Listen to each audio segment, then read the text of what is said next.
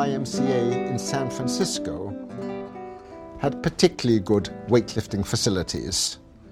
The first time I went there, my eye was caught by a bench press bar loaded with nearly El Central IMCA de San Francisco tenía unas instalaciones de levantamiento de pesas especialmente buenas. La primera vez que fui me llamó la atención una barra de pesas de banca con un peso de casi 180 kilos. Nadie en el Maccabi levantaba en la banca un peso así. Y cuando miré a mi alrededor me di cuenta de que nadie en el gimnasio miraba ese peso. Nadie, al menos hasta que un hombre bajito, pero enormemente ancho y con una gran caja torácica, una especie de gorila de pelo blanco, entró en el gimnasio cojeando. Era un poco patizambo. Se colocó en la banca y a modo de calentamiento ejecutó una docena de repeticiones rápidas con aquella barra. Fue añadiendo pesas hasta llegar casi a los 225 kilos. Yo llevaba una Polaroid y le saqué una foto mientras descansaba entre serie y serie. Luego me puse a hablar con él. Era muy simpático. Me dijo que se llamaba Karl Norberg, que era sueco y que había trabajado toda la vida de estibador y que ahora tenía 70 años. Su fenomenal fuerza la había adquirido de manera natural. Su único ejercicio había sido levantar cajas y toneles en los muelles. A menudo uno en cada hombro, cajas y toneles que ninguna persona normal era capaz de levantar del suelo. Carl me inspiró y decidí que yo también levantaría pesos más grandes y me puse a trabajar en el, en el levantamiento que mejor se me daba entonces, la sentadilla. Me puse a entrenar de manera intensiva, casi obsesiva, en un pequeño gimnasio de San Rafael y llevaba a cabo cinco series de cinco repeticiones con 250 kilos cada cinco días. La simetría de las cifras me complacía pero la gente del gimnasio se lo tomaba un poco a guasa. Sachs y sus cinco.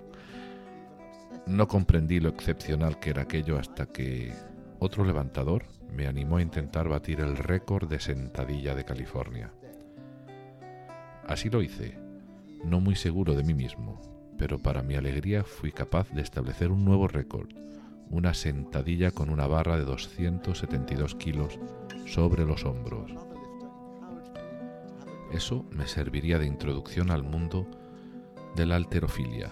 En esos círculos, un récord de alterofilia es equivalente a publicar un artículo científico o un libro en el mundo académico. This was to serve as my introduction to the powerlifting world. A weightlifting record is equivalent in these circles to publishing a scientific paper or a book in academia.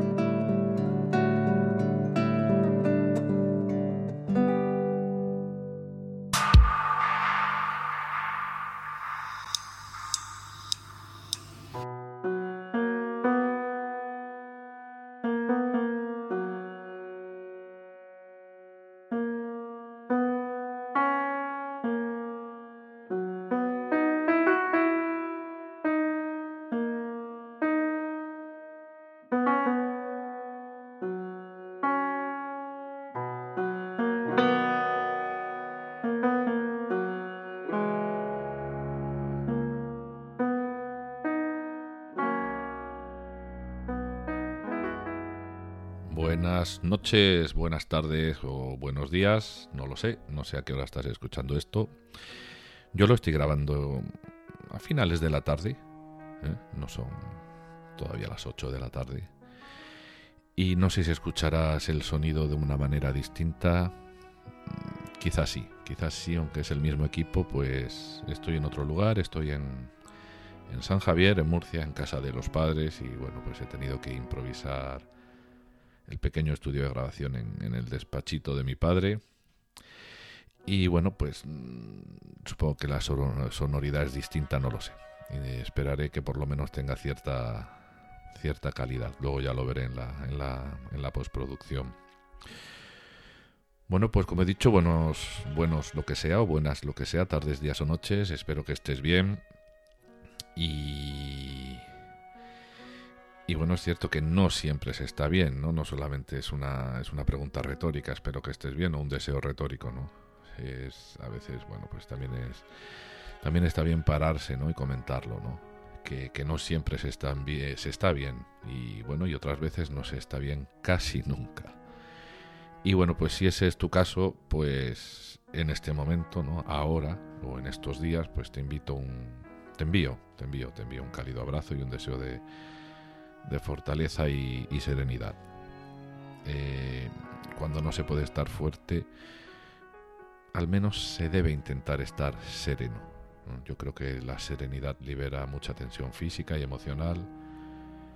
Y bueno, pues todo lo que nos quitemos de, de encima, ya sea aunque sea poco, suma en el cómputo del bienestar y, resta en el del malestar y de, eso se trata. Y sí, bueno, después, voy a decir una obviedad, ¿no? Pero después de tantos años respirando, algo así como 50 años y casi cuatro meses, ¿no? Pues...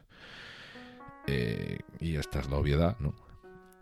Pero sin embargo esto no es tan obvio. El otro día me di cuenta de una cosa muy curiosa y y últimamente me pasa que me doy cuenta de cosas, pero creo que ya me había dado cuenta antes. Y aquí también me vuelve a ocurrir. Creo que de esto que voy, esto que voy a contar ya me, ya me había dado cuenta hacía tiempo, pero no le presté la atención suficiente o no lo tuve en cuenta, no lo sé. Pero me, suena que, que, bueno, que a esto también le presté, le presté, o de esto también me di cuenta en su día. Pero bueno, ahora lo retengo y lo comento aquí, ¿no? Ya, y ya no se olvida. Y es lo siguiente, cuando, y está relacionado con, con la tensión, ¿no?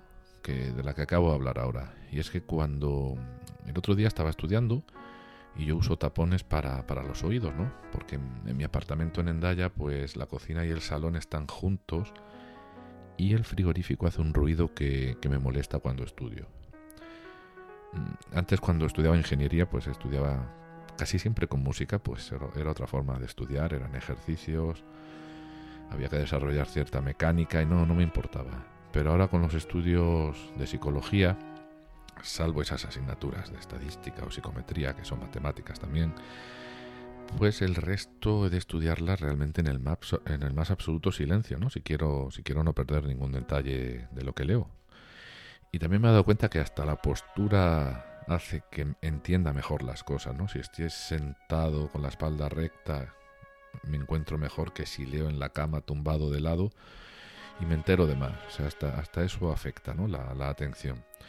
Bueno, pues el caso es que con, los tapones de los puestos en los oídos el otro día, eh, leyendo en el más absoluto de los silencios, me di cuenta que si, que si apretaba un poco los dientes,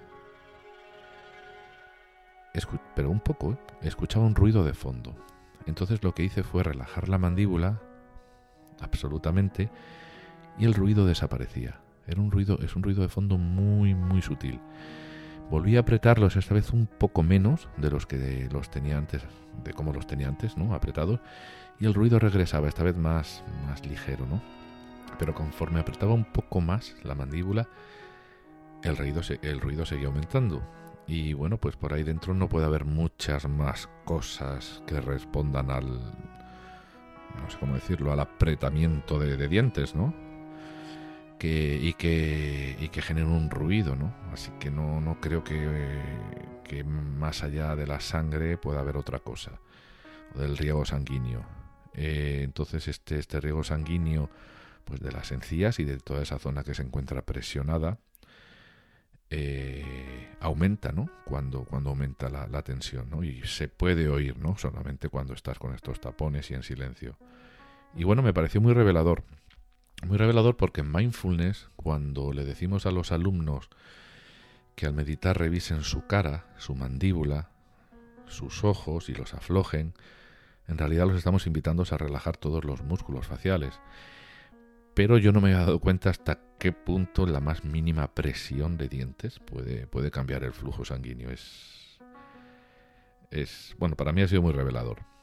Y De todas formas, bueno, esto es normal, ¿no? Siempre estamos con la mandíbula apretada, más o menos, hasta cierto nivel que quizá ya no sea normal, puede ser preocupante, no hay muchos problemas o hay ciertos problemas relacionados con, sobre todo cuando uno duerme y aprieta mucho la mandíbula, ¿no? No recuerdo ahora el término de, de, de este, de, este, bueno, de, de, esta cosa que estoy comentando, pero, pero bueno, que esto nos da una idea, ¿no? De, de lo importante que es poner atención a las posturas de la espalda, las tensiones abdominales, y esto cuando uno está o sufre un estado crónico de dolor o de ansiedad, pues todas estas tensiones corporales pues suelen estar o suelen ser perennes, ¿no? Pues suelen estar presentes, ¿no? Por, por, definición en esa en esa mm, cronicidad, ¿no? Y, y, bueno, pues seguramente que no sea muy beneficioso, ¿no? A lo largo del tiempo. Así que la revisión con atención plena del, del, cuerpo puede ser una actividad muy, muy sabia para liberar tensiones innecesarias.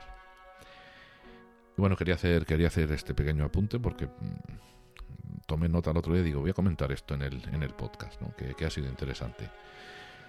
Bueno, pues por si llegas aquí por primera vez, yo me llamo Víctor Galván y en este podcast nos paseamos con el neurólogo y escritor Oliver Sacks por su vida y por su obra. Y si ya eres de la familia, pues una vez más, bienvenido, bienvenida. Y si has escuchado el episodio anterior, pues seguimos con Sachs en California. Y vamos a ver qué, qué es lo que nos trae nuestro médico en este episodio.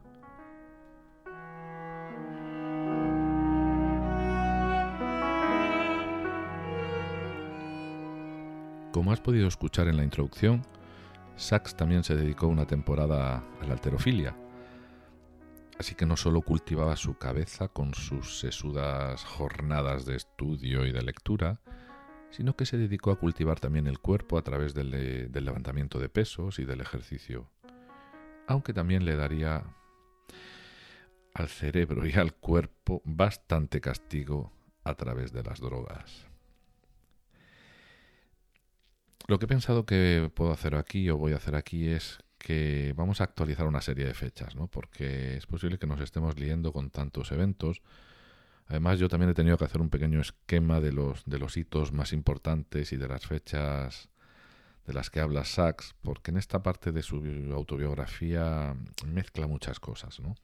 Entonces vamos a hacer un, un pequeño esquemita. Eh, 1960 es cuando llega a Canadá, hace unos meses en Canadá y se va a California, ¿de acuerdo? Eh, llega a California y espera que lo acepten en el programa de, interinidad, por ser un médico extranjero. Y, bueno, pues en, en, este tiempo eh, hace, hace viajes con, con su moto y sale a ese, en ese gran viaje, sale en ese gran viaje con su moto eh, que, del que hablamos en el episodio pasado, creo que fue. Y en junio del 61 es cuando llega a Nueva York junto con, con los camioneros, con Doc y con Howard, eh, estos amigos que conoció, cuando se le estropeó la moto. Y regresa luego, pues enseguida, eh, a California y sigue con su interinidad. Y en la primavera del 62, o sea, en el 62, termina su periodo de interino en el hospital en el Monte Sion. Aquí hace un lapsus, se va a Inglaterra a visitar a sus padres, pues su madre está recién operada de una caída, creo que es de una cadera rota, y, además lleva ya dos años sin verlos. Y en julio del 62,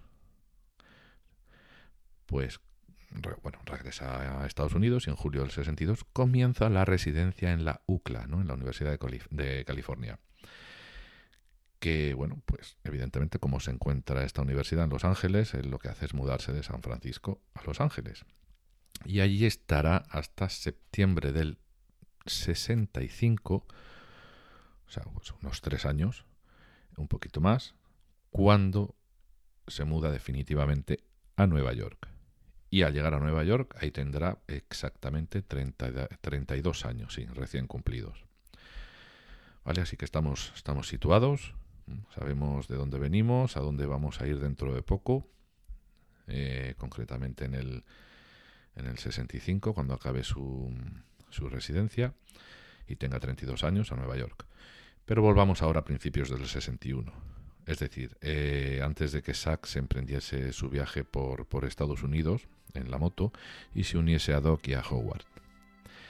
Bueno, pues en esa fecha, en el 61, Sachs ya practicaba el levantamiento de pesas y, y, hay un momento de la autobiografía en donde nos cuenta que ya en Londres también lo hacía. Eh, así que no era algo que fuese totalmente nuevo, para él, ¿no?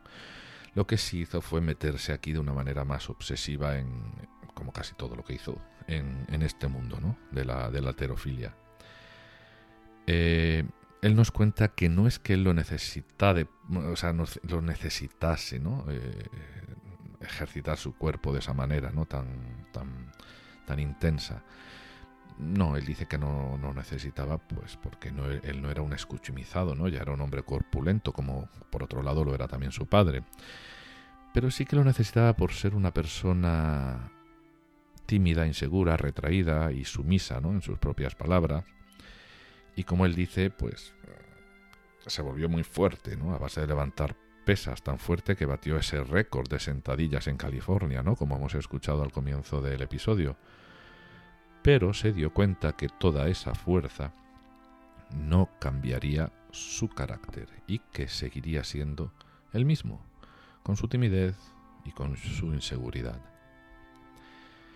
Eh, bueno, llevó tan lejos esta obsesión de las pesas, todos estos años en California entrenando, que se hizo un daño importante en la corva de la, de la, o sea, en la parte de atrás de la rodilla izquierda y unos años más tarde tuvo unos desgarres en los cuádriceps de las dos piernas ¿no? y él lo atribuyó a, haberse excedido ¿no? en, la, en el levantamiento, sobre todo en la práctica de la sentadilla.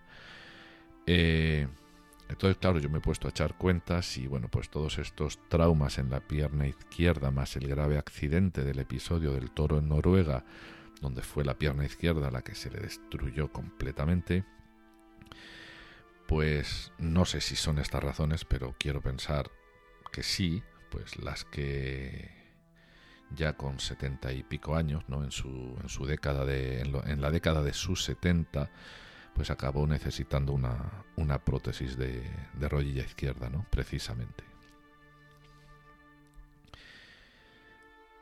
pues como acabo de decir, ¿no? aquí otra vez más ¿no? vemos la vehemencia de Sachs en, sus pasiones, algo que ya hemos comentado en el podcast en varias ocasiones, y bueno, algo que él mismo también ha remarcado en sus libros y en entrevistas. No, no sé si os acordáis en algún momento de otro episodio que él mencionaba a Hume, ¿no? le decía que le gustaba mucho el, filósofo, ¿no?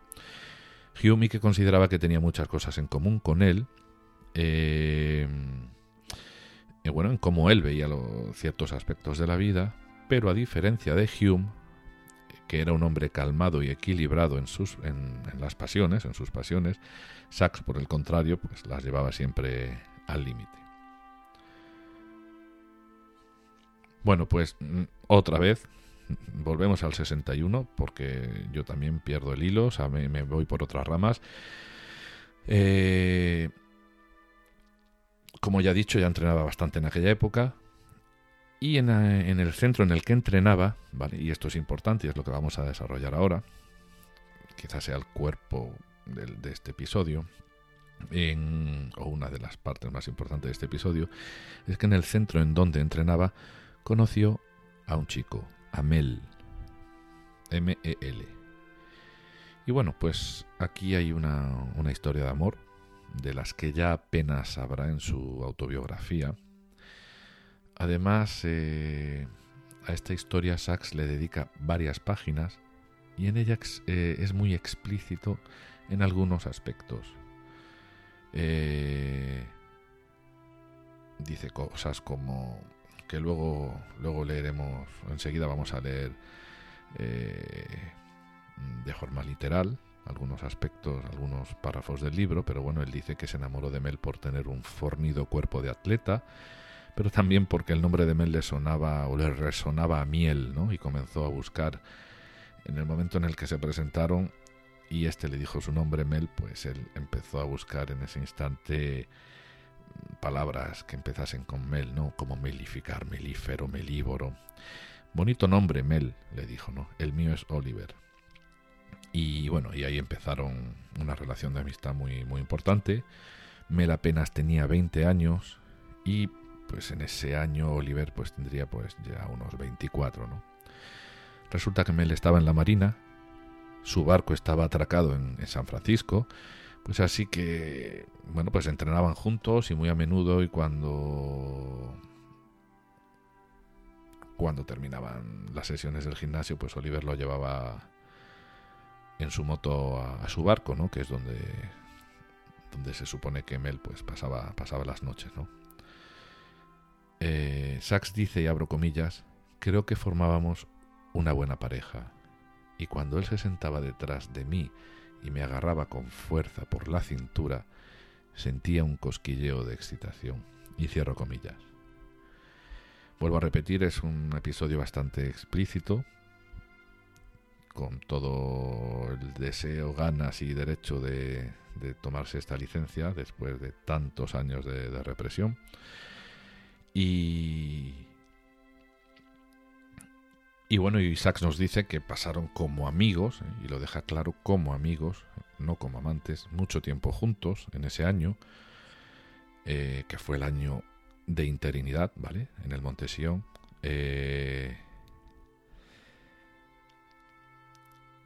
y, y, bueno, pues si tenéis la biografía al lado, yo no la voy a destripar entera este episodio, ¿no? Pero como he dicho antes, pues sí, sí es cierto que toma, habla de, momentos, eh, pues bastante, bastante eróticos, sin cortarse un pelo.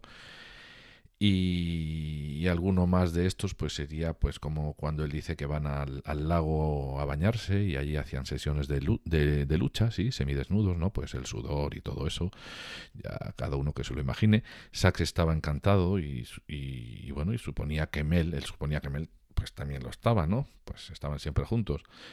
Pero no, no hablaban de ello, ¿no? Eh, eh, y además estas, esta relación no iba más allá que la de que, bueno, que la de estos aspectos que estoy que estoy contando aquí. Y Isaacs dice que, que él sí percibía, evidentemente percibía que Mel estaba a gusto con él también y muy a gusto y demasiado a gusto.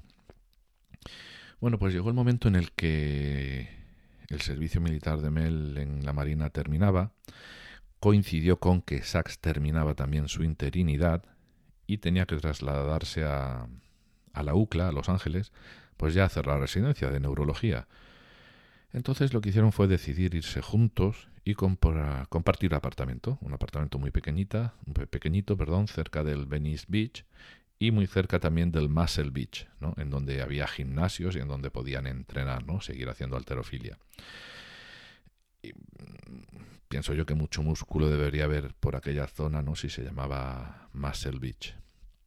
Y bueno, pues el apartamento era un estudio, dos camas separadas, desayunaban juntos cada mañana.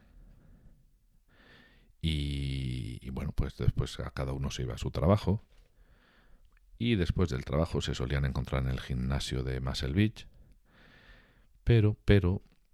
Mm, bueno, vamos a dejar que, que Sax sea quien nos, nos lo cuente.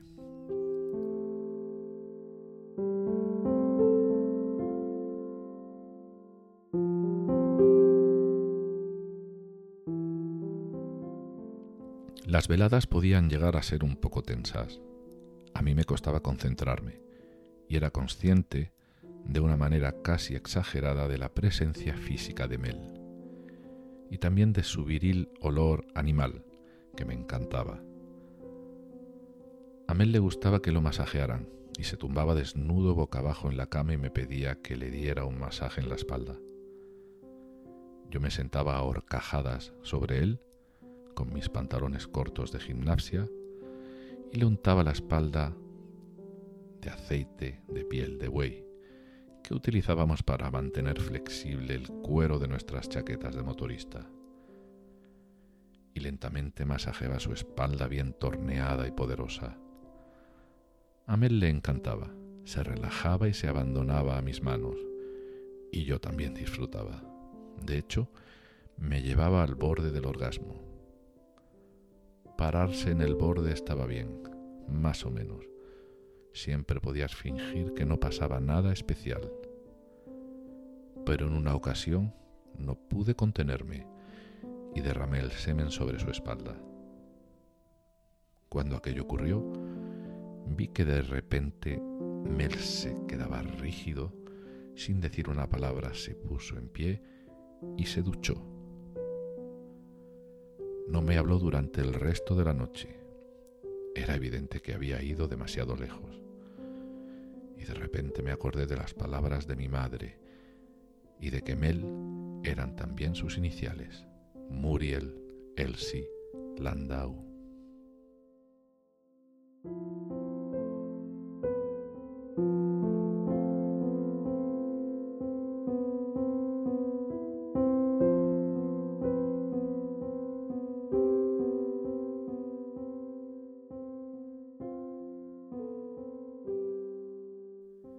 Así que Mel le dijo que tenía que marcharse, bueno, que se iba a marchar de allí. Y bueno, con el tiempo más tarde, Mel se casaría, tendría hijos, Zack se sintió rechazado y muy solo, y fue ahí cuando empezó con las drogas. Mel y Oliver dejaron de ser amigos muy cercanos, pues para mantener una relación bastante distante, ¿no? Durante 15 años más. Y bueno, hubo un día ya en 1978, eh, cuando Sachs ya vivía en Nueva York, en donde Mel lo, llama, lo cita y le dice de verse. Entonces se encontraron, dice Sachs que se desnudaron y Mel le enseñó, le enseñó su piel llena de manchas marrones. Y este mismo le dijo, Mel le dijo, neurofibromatosis. He pensado que deberías verlo. Sax reaccionó abrazando a Mel y se echó a llorar. Y pensó, ¿acaso los hombres que yo amaba estaban condenados a sufrir terribles enfermedades? Y esto se lo preguntó, se lo pensó y lo escribió en el momento, bueno, en el que en el que estaba redactando su, autobiografía. ¿Y por qué dijo esto? ¿Por qué escribió esto? Bueno, pues habría que recordar que en sus años de Oxford, pues Sachs también se enamoró de, de un chico, de un tal Richard Selig, si lo recuerdas, a quien Sachs le diagnosticó un, sí, un linfosarcoma en sus genitales. Y bueno, pues este, como signo de mal augurio, dejó de ser amigo de Sachs. Eh, moriría por esta razón al cabo de un tiempo. Y bueno, pues nada, pues volviendo a Mel pues, y a Oliver, pues se dijeron adiós ese, ese día y, y, nunca más, nunca más volvieron a, a verse.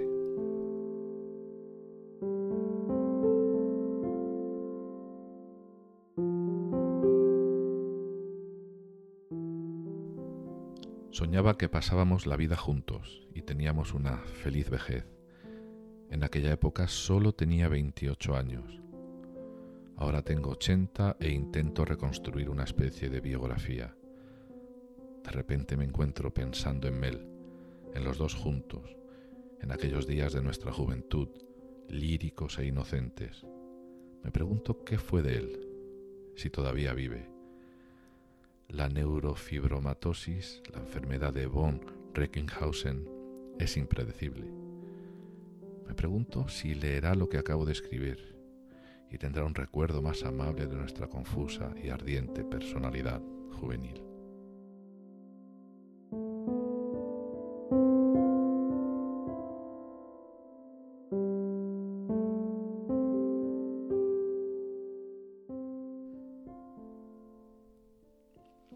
Bueno, ¿y qué tenemos ahora? ¿Qué tenemos? ¿Qué pasa ahora? ¿En dónde estamos?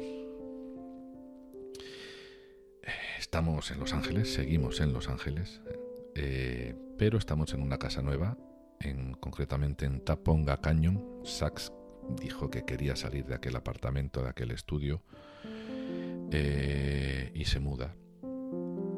Pero sigue con el corazón roto y con un comienzo peligroso de abuso de drogas. y toda una residencia en neurología de tres años por delante ¿no? que, afrontar y que, y que sacar. Eh, a mí me gustaría dejar ahora las drogas a un lado, las vamos a tratar en el episodio, en el episodio siguiente, y me voy a centrar más en el residente, ¿no? en el incipiente residente de neurología en la, en la UCLA. Y es que los residentes eh, contaban con, un club llamado el Club del... Sí, así de sencillo, el Club de Publicaciones. ¿no? Dice Sachs que, ahí leían los últimos ensayos de, de neurología y los comentaba.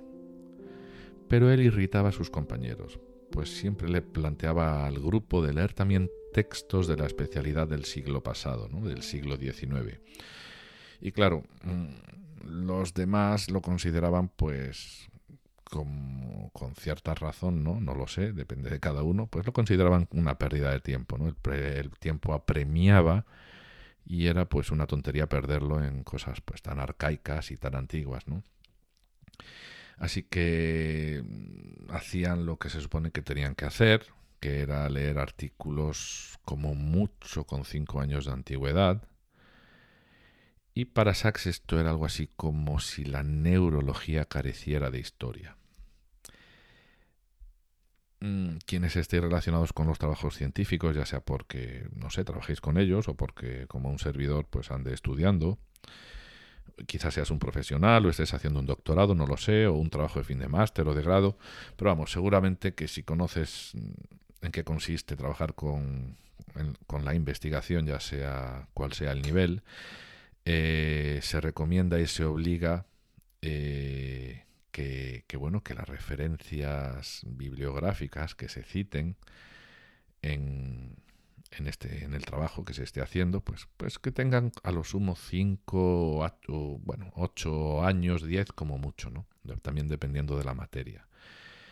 Eh, más que nada porque en una propia defensa de una tesis doctoral o de un TFG, de un TFM, eh, pues bueno, llegar con, llegar con referencias muy antiguas, pues evidentemente implica un, castigo ¿no? en, la, en la nota final, a la hora de, una vez se haya hecho la, la defensa, ¿no? Y bueno, pues de alguna manera yo esto debe ser así, esto es así, pues el método científico parte de la base de que lo he hecho anteriormente, cumple con sus propios requisitos, y bueno, la idea es de ir añadiendo un, granito más, ¿no? Cuando se hace una investigación a lo que ya se ha hecho, ¿no? Un granito más y gran, grano a grano pues se va agrandando el conocimiento, de eso se trata. Es cierto que a veces no es grano a grano, a veces pues se dan saltos mayores y se descubre algo importante de golpe, ¿no? Y otras veces, pues la mayoría de las veces lo que se hace es aumentar el conocimiento pues muy poco a poco. Eh, no sé, se me ocurre que a lo mejor en un trabajo de investigación de arqueología, pues se descubre un ánfora, vamos a decirlo así, ¿no? Un ánfora más en el montón de ánforas del mismo periodo, ¿no? en la historia. Pero en otros trabajos de arqueología se puede descubrir un ánfora que podría cambiar para siempre lo que pensábamos que ya sabíamos sobre algún aspecto de la historia, ¿no? Bueno, pues esto pasa lo mismo con, con cualquier con cualquier disciplina, ¿no? En la que se investiga. Mm. Entonces, volviendo a Sachs, volviendo a Sachs, eh, ¿por qué insistía? Bueno, pues insistía en irse a las fuentes, en irse a, a la historia de la, en este caso de la neurología. Bueno, pues porque es que él lo vivió así de pequeño. Ya de joven con la biología, lo hacía, o incluso de niño si hablamos de la química, porque su primera pasión fue la química, gracias a, bueno, a las horas que pasaba en la fábrica, ¿no? De su, de su tío Tungsteno, rodeado de, de libros que hablaban sobre filamentos y química en general. Y bueno, siempre iba a la fuente original, ¿no? Y ya en alguna vez hemos abordado que quizá la génesis de todo esto esté en la biblioteca de su padre, en la gran biblioteca de su padre, y también en la formación científica de casi toda su familia, ¿no?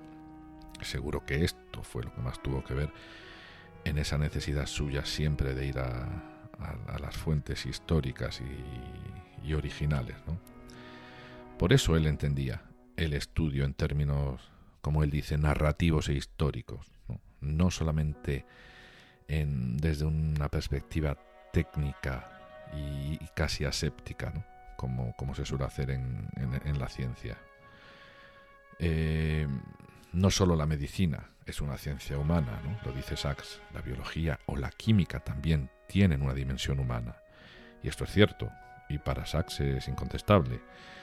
Eh, y no para un Sachs adulto ya con 80 años escribiendo una autobiografía, sino que de alguna manera pues el Oliver niño pues también lo veía de esa manera, ¿no? Eh, y bueno, no, sé qué piensas tú, pero la ciencia no es una cosa que, que no tenga alma y luego la no sé, las humanidades y el arte son las las ramas o, los aspectos del conocimiento que tienen todo el alma del mundo y la ciencia no lo tiene. Eso no es así, se sabe que no es así. Y bueno, se podrían poner muchos ejemplos, ¿no? Está el de Madame Curie, que alguna vez hemos hablado, y bueno, pues volviendo a ella, pues la, la radiología o la radiación, ¿no? Toda la investigación que se hizo en, esto, en estos campos, que terminó con la vida y la salud de sus investigadores, bueno, pues si ahí no hay historias humanas detrás, eh, habría que ser muy ciego o muy ciega para, no verlo, ¿no? Mm, como Darwin, por ejemplo. Darwin no es solamente ese resumen del origen de las especies que, tan mal hemos aprendido en el colegio, ¿no? Y que, y que tan confuso, por otro lado, está en nuestras cabezas pues lo confundimos mucho con las hipótesis lamarquianas ¿no? de, la, de la evolución. Muchas veces no sabemos qué dijo Lamarck y atribuimos lo que dijo Lamarck a lo que dijo Darwin y no era así. ¿no? Eh, así que lo poco que nos llega de Darwin, lo poco que nos llega y lo mal que nos llega a los estudiantes o a los que hemos sido estudiantes, pues pasa por muchos filtros, muchos resúmenes y al final se pierde la fuente original. ¿no?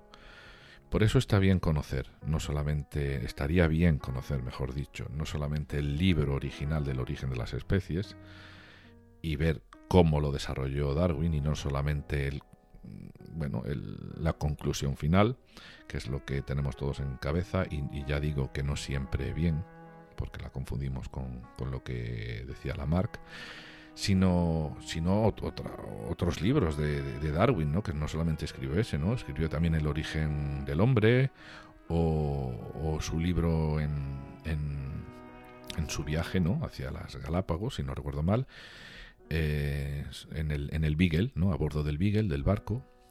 Y, bueno, pues es que jolines, es que a bordo del Beagle iba quien iba a cambiar la ciencia, ¿no? O las ciencias naturales y el, y el misterio del origen del hombre, ¿no? para siempre, ¿no?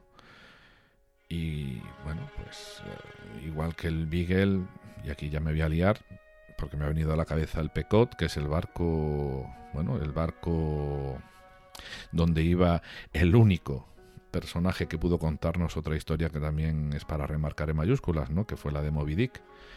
Más que nada porque en, el, en Moby Dick encontramos un capítulo eh, sobre los cetáceos, ¿no? Una especie de, de estudio sobre los cetáceos. Y bueno, yo creo que a día de hoy todavía ese capítulo se considera uno de los más, y está dentro de la novela ficticia Moby Dick, pues se considera uno de los más mm, completos, ¿no? Sobre los tipos de, cetáceos que, surcan los, los, los, océanos. Pero bueno, vamos a dejar esto de Moby Dick porque si, si pasamos a Moby Dick podemos liarnos mucho eh, que es un libro que me encanta. Y, por cierto, no estaría mal que alguien se dedicase eh, o dedicase un podcast a Moby Dick. Yo, porque no tengo tiempo? Si no, sería algo para ir haciéndolo capítulo por capítulo, etcétera, etcétera. Yo nunca me he reído más con una novela como con los primeros capítulos de Moby Dick. Eh, pues sí, justo antes de que los protagonistas embarcaran en el Pecot y este zarpara, ¿no? Ya aquí cambia, ¿no? A partir de que, de que el Pecot zarpa, eh, la risa se te va de la cara, ¿no? Y aparece, empiezan a aparecer y a mezclarse el miedo, el respeto, ¿no? Y otras cosas que tienen su, vamos a dejarlo así, su propia liturgia, ¿no? Y te van, que te van modelando el, semblante. Entonces, pues si alguien quiere saber mm, qué pasaba a bordo del Beagle, pues que lea el libro del Beagle de, de Darwin. Bueno, pues no voy a hacerlo más largo. En el siguiente episodio vamos a seguir y terminar con la parte de California, de Sachs antes de llegar a Nueva York, que para mí va a ser un episodio donde voy a, bueno, el, siguiente donde vamos a cortar luego ya por unos episodios la, la autobiografía de Sachs y pasaremos ya a sus libros y casos clínicos, etcétera, etcétera, y así vamos compaginando, ¿eh? vamos dando saltos entre autobiografía y, y seguir avanzando con, sus libros, ¿no? Eh, una cosa que quiero decir y es que he descubierto, he descubierto en, bueno, en cualquier aplicación de podcast, eh, que hay episodios de algunos podcasts que hablan sobre Oliver Sacks que están en alemán. ¿Y por, por, qué digo esto? Porque ya los descubrí en inglés, los descubrí en francés, pues los escuché en su día porque me interesaban ver cómo, estaban hechos, cómo está... No es que sean podcasts dedicados a Oliver Sacks como este, sino podcasts que igual hablan de ciencia o de literatura y en un momento dado pues han hecho un episodio o varios sobre Oliver Sacks. Y bueno, los que estaban en inglés y en francés los, los escuché, y, pero me, me he dado cuenta que en alemán hay alguno que otro y me da rabia no saber ni papa de alemán. Eh, entonces, sé que hay personas que escuchan este podcast desde Alemania y si os animáis a escuchar estos episodios, pues podéis buscar en, en, o en, Apple Podcast o en Google Podcast, pues escribís Oliver Sacks y seguro que, os saldrá alguna descripción en alemán. Bueno, pues si a alguien se le ocurre hacerlo, me encantaría que, que me escribieseis un email o un o mensajes si os apetece por aquí y, bueno y me dijeseis o nos dijeseis que, qué tal es no de qué forma está enfocado cuál es el tono cómo lo han tratado si es algo que ya hemos visto nosotros o no. Y bueno pues te, te lo agradecería. Y ya puestos y vamos a ir terminando pues os animo a todos y a todas los que a pesar de que no sabéis alemán bueno que dejéis vuestros comentarios ya fuera de coña y aquí sobre lo que hablamos y, bueno, y le deis al corazoncito de la aplicación en signo, pues, pues mira, aunque sea solo en signo de para felicitarme de estas fiestas navideñas de esa manera, ¿no? Porque yo voy a aprovechar y os voy, os voy a felicitar desde aquí, pues, y para ponerle ya el, el punto final a esto, a que estéis muy bien en estos días, en familia, si es posible, pero que si os va a pillar solos o solas por trabajo o porque estéis lejos, lejos de todo lo que os importa, y precisamente en estas fechas, pues nada, que a pesar de todo, que lo paséis lo mejor posible, siempre podéis escuchar este podcast si es que lleváis episodios de retraso. Y nada más, feliz Navidad, querida familia de Paseando con Oliver Sacks, que todo vaya muy bien y nos vemos en el próximo episodio. Chao.